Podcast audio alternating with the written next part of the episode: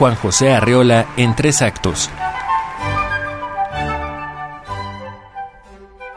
Entre los tesoros babilónicos, las insectas come hombres y los viajes en camión, existe una unión finísima aunque poderosa, como una tela de araña en el espacio sideral.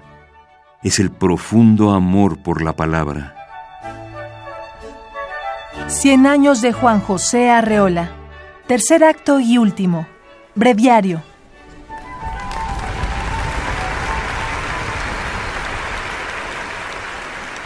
Vivo rodeado de sombras clásicas y benévolas que protegen mi sueño de escritor, pero también por los jóvenes que harán la nueva literatura mexicana.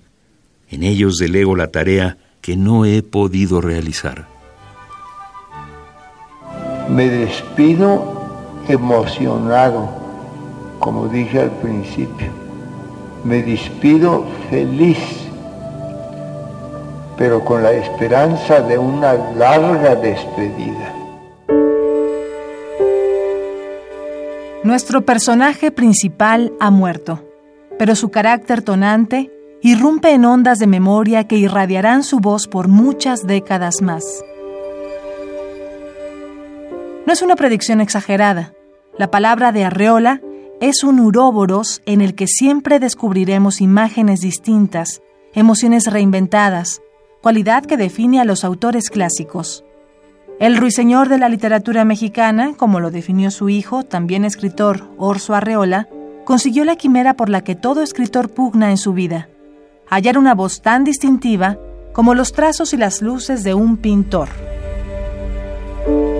El caso de Arreola es interesante porque podríamos considerar, aunque suene paradójico, que su escritura tiene una raíz eh, en la tradición oral. y eso quiere decir que la, que la musicalidad de, sus palabras es esencial, es muy característica de Riola. Él escribía pensando como en voz alta, ¿no? él, él, habla de la, de la lectura de poesía en voz alta, ¿no? una, una actividad que él estimuló, que él propuso muchos años, y su literatura efectivamente se disfruta más leyéndola en voz alta. Es una escritura muy musical, donde el, ritmo, la cadencia de cada oración es fundamental. Doctor Lauro Zavala, teórico del cine y la minificción. Nuestro escenario se ha llenado de luz. Pero aún no hemos explicado el porqué de la excepcionalidad de nuestro drama, es decir, ¿Qué define el genio literario de Juan José Arreola? ¿O cómo puedo entenderlo si no me he familiarizado con sus páginas?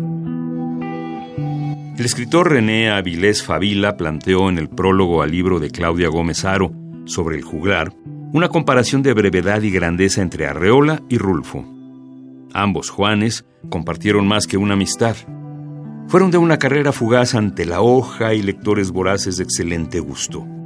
No necesitaron demasiadas páginas para mencionar lo que había que decir, y ninguno palidece en estilo ante el otro.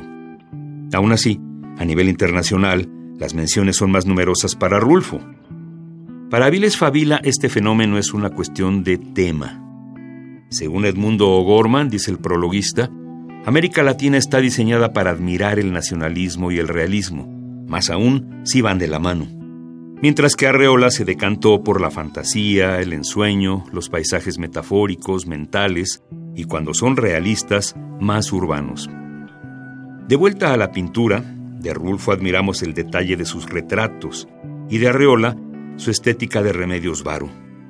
Y aún así, lejos de ser un autor experimental o un iconoclasta, su mérito se encuentra en el canon, en la construcción formal de la estética, en la técnica clásica al servicio de una imaginación desbocada.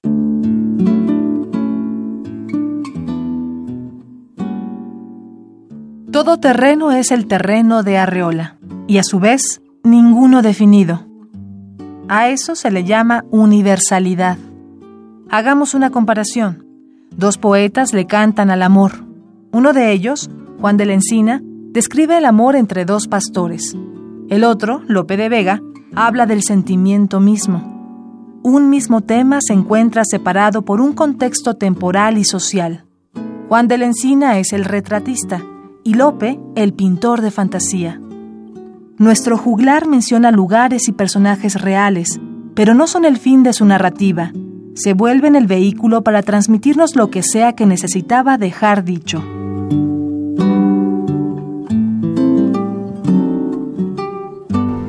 Epitafio.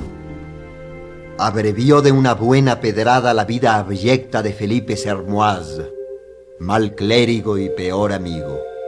Tuvo su parte en el botín de doscientos escudos robados al colegio de Navarra, y dos veces se halló con la soga al cuello. Pero dos veces descendió para salvarlo en el oscuro calabozo la gracia de nuestro buen rey Carlos rogad a Dios por él. Nació en un tiempo malo, cuando el hambre y la peste devastaban la ciudad de París, cuando el resplandor de la hoguera de Juana de Arco alumbraba rostros aterrorizados, y cuando el argó de los bajos fondos se trufaba con palabras inglesas. A la luz mortecina de la luna invernal, vio llegar manadas de lobos hasta el panteón de los inocentes, y él mismo fue como un lobo hambriento y trasijado que alguien soltó en medio de la ciudad, y robó el pan cuando tuvo hambre, y pescó los peces ya fritos en las sartenes de las vendedoras. Nació en un tiempo malo Un elemento más, uno casi místico, podría mencionarse sobre la literatura de Arreola, y podríamos mencionarlo como un experimento que quedará en las manos del escucha comprobar, y es su perfección de principio a fin. De la primera a la última página escritas, cabeza y cola de la serpiente que se devora a sí misma, sin que veamos un inicio. La idea es planteada por Avilés Favila en el ya citado prólogo. En Carlos Fuentes es evidente la evolución de la pluma. Es rastreable en García Márquez, en Ibsen, incluso en Juan Ruiz de Alarcón y Shakespeare. Pero el estilo de Arreola nació la primera vez que éste usó la pluma. Los autores que lo inspiraron estaban ya digeridos cuando formó en su cabeza el primer texto. Swift, Ronsard, La Fontaine eran un eco bien colocado en sus cuentos. No hay accidentes.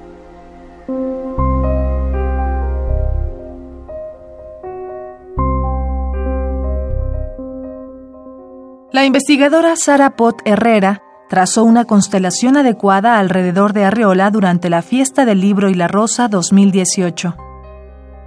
En la estela del aerolito que fue el autor, mencionó, pueden leerse los nombres de Alfonso Reyes, José Revueltas, Juan Rulfo, Antonio Alatorre, Elena Poniatowska, Carlos Fuentes, José Emilio Pacheco, José Agustín, Alicho Macero, Sergio Pitol, Emanuel Carballo. El canon era la literatura misma. La lectura honrosa de los clásicos y la necesidad de estar a su altura, esas eran sus reglas. Y como primer mandamiento, el amor a la palabra, uno tal que lo llevara a embellecer cada frase mediante la forma. Por ello es que Arreola tuvo alumnos, pero no discípulos o herederos. Para el juglar, escribir era una responsabilidad que tenía repercusiones sociales, pero que debía atender principalmente a la entrega artística de quien sujetaba la pluma.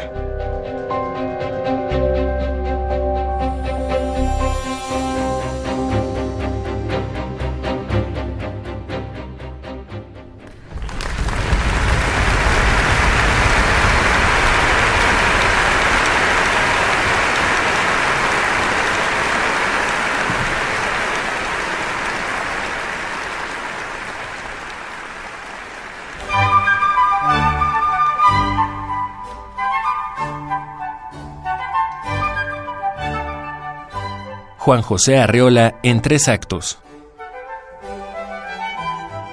Cien años de Juan José Arreola.